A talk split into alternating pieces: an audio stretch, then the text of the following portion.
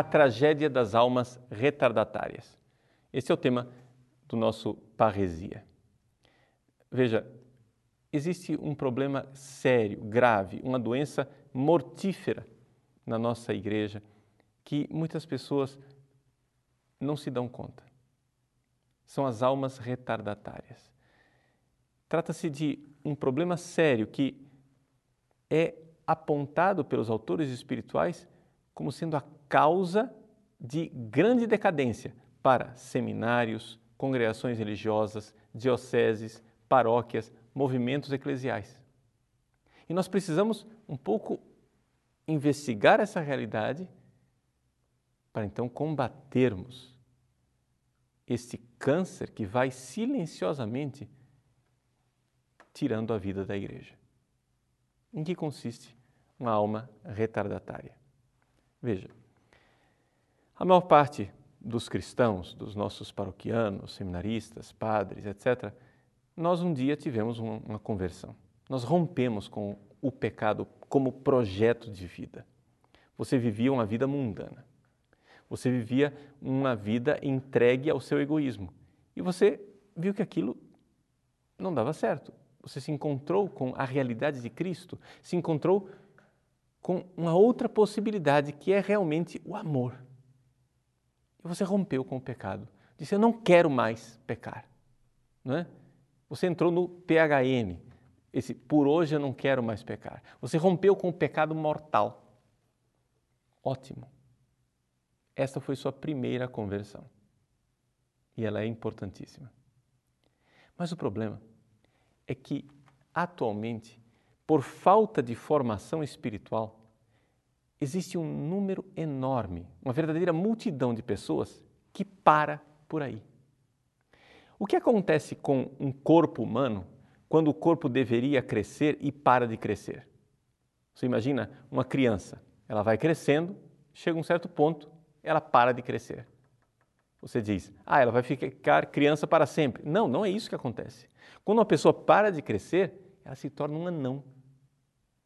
Se torna uma anomalia. Por quê? Porque a vida continua. Você deveria crescer, mas você não cresceu. Então, você não continua criança. Você vai se tornando uma pessoa, de alguma forma, é, fora da realidade do seu chamado. Você tinha um projeto. O projeto de Deus era que você crescesse e você não cresceu. Esta é a alma retardatária. E a alma retardatária, ela cria uma realidade de decadência eclesial. No seu famoso livro, na verdade, não é um livro só, é? são quatro volumes sobre as três idades da vida interior. O padre Garrigou Legrange, no segundo volume, quando ele fala da purificação dos principiantes, dedica o capítulo 20 às almas retardatárias. E ele cita um autor espiritual jesuíta chamado Padre Lallemand. Ele escreveu um livro chamado La Doctrine Spirituelle. No apêndice, ele fez um capítulo, o Padre Lallemand, dizendo o que é que acontece com uma congregação religiosa para que ela entre em decadência. E ele mostra. São as almas retardatárias. Ele não usa essa palavra retardatária, ele diz as almas que entram no estado de tibieza. Tibieza é uma palavra portuguesa que vem do latim que quer dizer morno, tepidum, né? Então, a pessoa ficou morna. Ela rompeu com os pecados graves, mas começou a viver a sua vidinha católica, religiosa para si mesmo. Essa pessoa não vive para Deus ela vive para ela, muito preocupada com as suas próprias coisas. Então, quais são os meus projetos? Nossa, eu tenho um projeto de é, ser um padre. Você que é seminarista, né? Então você tem seu projeto, você começa a juntar é, casulas, fazer seus projetos de como vai ser sua primeira missa, é, já faz o seu libreto de ordenação, fica pensando na sua paróquia. Você se esqueceu de Deus. Você está preocupado com seus pequenos projetos. Você é pároco, mas você está preocupado com a expansão do salão paroquial, com a criação de uma nova capela, etc. Tudo coisa muito boa. Eu não estou aqui condenando isso, mas você se esqueceu de Deus. Você ficou usando a desculpa das coisas de Deus, preocupado com seus projetos. E aí nós começamos então a fazer somente coisas para nós. Se eu, Padre Paulo Ricardo, começasse somente a pensar no site, começasse somente, não, o site tem que crescer, ele tem que se expandir, eu tenho que. e começasse a tratar isso aqui como se fosse um negócio. E esquecesse de Deus. Esquecesse da minha conversão pessoal, tornando-me uma alma tíbia. Este é o caminho da decadência da igreja como um todo. Bom, então, se a coisa é tão grave assim, Quais são as características da alma tíbia? Vamos passar um pouco então o livro do padre Garrigou Legrange. Primeira coisa, é? trata-se de uma indiferença, de uma negligência com o chamado de Deus. Deus me chama para a santidade, Deus me chama para amar mais, mas eu tenho preguiça. A raiz né, a doença que está na raiz de uma alma retardatária é a preguiça vocacional. Você é chamado não a ser bonzinho, você é chamado a ser um santo, um grande santo. Você é chamado a amar a Deus, você não quer. Não, tá bom assim, vamos ficar. Não, tá. Então, essa negligência. Não é? E isto faz com que você, então, pare de fazer sacrifícios, pare é, de ser generoso com Deus. Mas o que realmente está no início é esse primeiro fato: negligência com as pequenas coisas. Eu vejo isso na minha vida espiritual. Durante muito tempo, eu vejo que esta realidade da alma retardatária esteve presente na minha vida. Por quê? Porque eu desprezei os pecados veniais eu me preocupava com os pecados mortais, com os grandes pecados.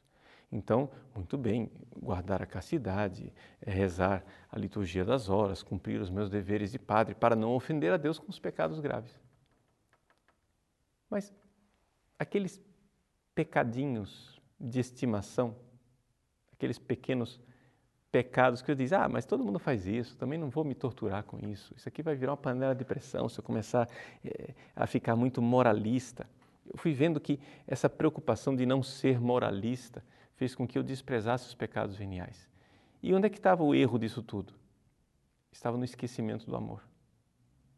Porque eu devo combater os pecados veniais, os pequenos defeitos, não por um moralismo que me oprime e que me deixa esmagado, mas por amor. Você para de ofender a pessoa que você ama, não por moralismo, mas porque você ama. Então a grande realidade da alma retardatária é se esquecer de Jesus, se esquecer de amar Jesus e começar a viver a sua vidinha. Eu vejo com toda clareza que a minha tendência é viver a minha vidinha de padre, ao invés de amar Jesus. Segundo ponto que nos coloca o padre Garrigou, a recusa de abraçar os sacrifícios. Ou seja, a gente começa com uma visão do justo. 2 mais 2 é igual a 4, nem um a mais, nem um a menos, e acabou. Eu faço a minha obrigação. Mas assim você não cresce espiritualmente. Se você não for generoso, se você não abraçar sacrifícios que você não era obrigado, mas você generosamente se dá, porque o amor é generoso. O marido que é, simplesmente cria uma listinha de deveres com a sua mulher, né? Ah, eu tenho que, vamos lá, qual é o meu dever com a minha mulher? Eu tenho que dizer bom dia para ela de manhã, clique, fiz. Eu tenho que beijá-la, clique, fiz. Eu tenho que pagar as contas, clique, fiz. Eu tenho que ter relações com ela uma vez por semana. Eu não posso olhar para a vizinha que é muito mais bonita do que ela. Eu, eu faço meus deveres. Um marido assim ele não está pecando, mas pelo amor de Deus, não me diga que isso é amor. Amor é outra coisa. Amor é generosidade. Amor é você fazer mais do que você deve.